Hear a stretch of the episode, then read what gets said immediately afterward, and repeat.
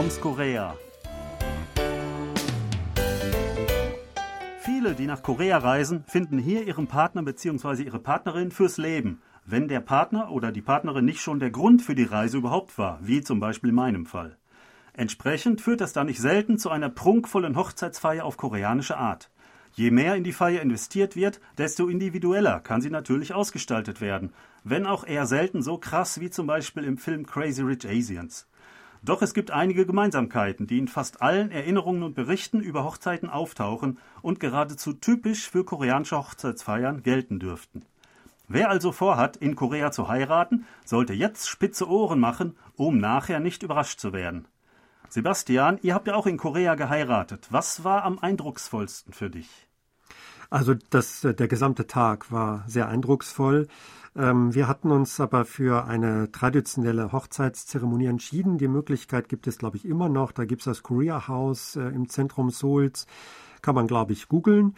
Und das wurde auch von der Regierung ein bisschen unterstützt, dass äh, diese Hochzeiten also nach dem traditionellen Muster ablaufen. Und ja, das haben wir gemacht, weil wir so diese Hochzeiten, wie man sie ja normalerweise kennt, in diesen, ich sage immer, Hochzeitsfabriken, also wirklich diese großen äh, Säle, Anlagen, die extra nur dafür gebaut werden, wo mehrere Paar, Paare ähm, an einem Tag durchgeschleust werden, in der Regel stündlich.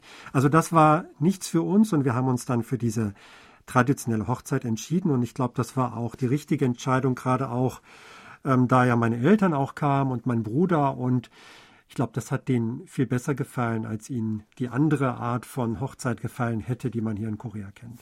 Ja, ähm, das höre ich äh, öfter von ähm, ja, ähm, ausländischen oder halbausländischen Paaren hier, also wo ein Partner, Partnerin Ausländer ist, die dieses typische Wedding Hall äh, Fest äh, vermeiden wollen.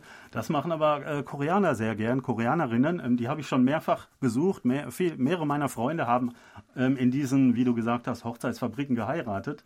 Das sind also meistens riesige Gebäude mit mehreren Etagen, wo auf den unterschiedlichen Etagen, ich vermute parallel zueinander, ja, äh, wo mehrere solche Festsäle aufgebaut sind und äh, solche Hochzeitsgesellschaften dann ihre Zeremonien erleben und durchführen können und so weiter.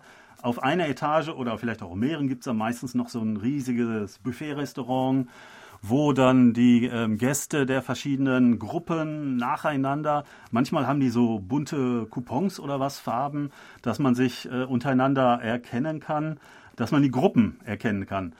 Äh, die werden dann gruppenweise da reingeschleust und äh, bekommen dann ihr Essen und das ist so ein bisschen, ja, Massenabfertigung könnte man sagen. Irgendwie so 30 Minuten Zeit und dann müsst ihr fertig sein, da kommen nämlich, warten nämlich schon die nächsten Gäste auf die Plätze. Ja, es ist tatsächlich so, aber ich finde es jetzt auch nicht so schlecht. Also ich war auf einigen dieser äh, Hochzeiten und ich finde das auch okay. Es ist also auch sehr festlich. Also die Säle sind sehr schön geschmückt und alles ist wunderbar organisiert und man hat viel Platz und kann viele Gäste aufnehmen. Also es hat auch alles äh, Vorteile. Nur ähm, da ich ja sowieso nicht so viele Besucher hatte von meiner Seite, haben wir uns für einen etwas kleineren Rahmen auch entscheiden wollen. Und da war das nicht das Richtige für uns damals. Und ich glaube äh, auch heute, manche koreanische Paare wollen es nicht mehr so prunkvoll haben. Also früher galt ja, je größer, desto besser. Es müssen so viele Leute kommen wie möglich. Das also steht für den Status der Familie und der Eltern.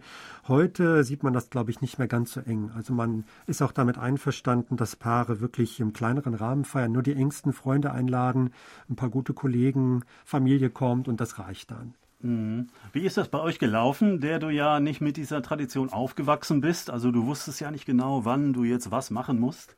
Ja, das war natürlich schon Abenteuer. Ich habe mir dann äh, vorher auf YouTube hatte ich mir Videos angeschaut von äh, diesen Hochzeiten, die da stattgefunden haben. Habe dann irgendwie Kanadier gesehen, die da in dieser Rolle schon waren und habe mich versucht daran zu orientieren.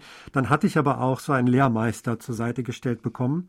Der hat mich da so kurz eingewiesen, was ich zu tun habe und der war auch immer neben mir und hat mir dann was zugerufen, äh, wie ich mich jetzt verbeugen soll, kleine oder große Verbeugung und wo ich hingehen soll. Also das lief wunderbar, das war eigentlich kein Problem. Also da hat man sich auch wunderbar drum gekümmert und ich fand einfach den Rahmen, fand ich sehr schön. Und äh, später sind wir dann auch noch in ein Restaurant gegangen, italienisches Restaurant. Da wurde dann weiter gefeiert. Was ja auch eher untypisch ist. Normalerweise, äh, man man begrüßt sich kurz, man begrüßt das Paar, dann findet die Hochzeit statt und dann geht man nach Hause. Also das war es eigentlich. Und das Hochzeitspaar geht in die Flitterwochen im Idealfall. Und äh, das ist auch etwas, was mir jetzt nicht so gefallen würde. Also ich fand es schöner, dass dann nochmal alle kamen und den Abend noch zusammenblieben und dass man wirklich noch feiern konnte. Ja, dieser Teil in der Wedding Hall, der ist relativ unpersönlich. Ja, also da können, da kommen Leute und ähm, so ein bisschen, man muss sich hinsetzen, wo gerade noch Platz ist. Aus der Ferne kann man dann die Zeremonie beobachten, die dauert manchmal nur eine Viertelstunde. Ähm, dann äh, ist da irgendwie ein, ein Moderator, der führt dann sozusagen durch das Programm und erklärt die beiden dann zu Mann und Frau und die Schwiegereltern sind auch mit dabei und die Braut in Weiß, der Mann im Anzug normalerweise. Dann gibt es vielleicht noch ein bisschen Musik und ein Ständchen, aber viel mehr ist da nicht. Also man kann, kommt kaum mit den anderen Leuten ins Gespräch. Erst hinterher ähm, bei dem Essen oder vielleicht vorher. Aber vorher am Eingang, da gibt es ja immer diese typischen Tische mit äh, Vertretern der Familien, die darauf achten, dass man dort sein äh, Geldgeschenk dort abgibt ähm, das ist so, ja, man liest so zwischen ab 30.000 Won, 50.000 Won, wenn es äh, engere Familie ist, auch über 100.000 Won. Ähm, und ähm, daneben liegt immer ein Buch, da sollte man seinen Namen irgendwie reinschreiben. Und man kann ruhig den Betrag daneben schreiben. Ähm, nicht, weil man jetzt angeben will, wie viel man gegeben hat, sondern wirklich aus praktischen Gründen, damit, äh, weil die Gastgeber bei der nächsten Gelegenheit dann den gleichen Betrag wieder zurückschenken können. Genau, das machen aber in der Regel auch ähm, die, die Helfer, die dort sitzen. Das sind meistens ähm, Verwandte, also Familienmitglieder. Und die öffnen die Umschläge und notieren dann das, äh, notieren das alles in einem Heftchen. Und das ist wirklich wichtig, weil man diese Zahlen dann möglicherweise sein Leben lang noch braucht. Da muss man später wissen, wie viel hat mir die und die Person gegeben. Da muss ich auch entsprechend so viel dann geben, wenn sie heiratet oder ihr oder sein Sohn oder wie auch immer. Also das ist wirklich auch äh, ein gesellschaftliches Ding. Das ist wirklich sehr wichtig und es kommen auch wirklich sehr viele Leute dann, die teilweise das Brautpaar gar nicht kennen. Das ist ein bisschen komisch für uns, aber das ist auch ganz normal. Und äh, die Summen, die du gerade genannt hast, da würde ich sagen, eher ein bisschen höher mittlerweile. Aber das ist ja auch für manche dann vielleicht eine Belastung. Ne? Gerade im Mai, wo viel geheiratet wird, gibt es dann immer wieder die Medienberichte äh, wenn viel geheiratet wird, dass dann manche sagen, oh, das ist ganz schön teuer jetzt, wenn ich zu vier, fünf Hochzeiten muss in einem Monat. Also das kann auch ins Geld gehen. Ja, wer mal so eine traditionelle Feier wie du äh, auch mal selbst erleben möchte, ohne dabei gleich einen neuen Partner, Partnerin zu heiraten, man kann das Ganze in Insadong buchen für Touristen. Äh, es kostet ab über 100.000 äh, bis mehr Geld, je nach äh, Service.